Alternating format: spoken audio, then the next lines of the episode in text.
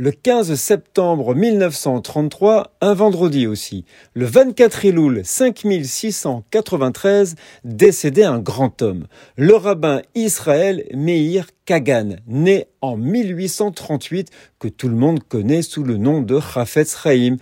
Le Chafetz vivait à Radin, une petite ville de Pologne qui est devenue un centre d'attention pour la communauté juive mondiale, étant donné la stature du saint homme et de son implication active dans les affaires juives. Le Chafetz a publié plus de 20 livres, dont Mishnah Brora, un commentaire monumental sur la section de la vie quotidienne du Code de droit juif. Il lui a fallu 25 ans pour terminer les six volumes de Mishnah Brora. Il a obtenu une acceptation universelle comme guide définitif de la loi juive pour la communauté juive ashkénaze. Le Chafetz Chaim était également vénéré pour son caractère remarquable. Il est décédé à l'âge de 95 ans et il est enterré à Radin, aujourd'hui en Biélorussie. Nous sommes le 15 septembre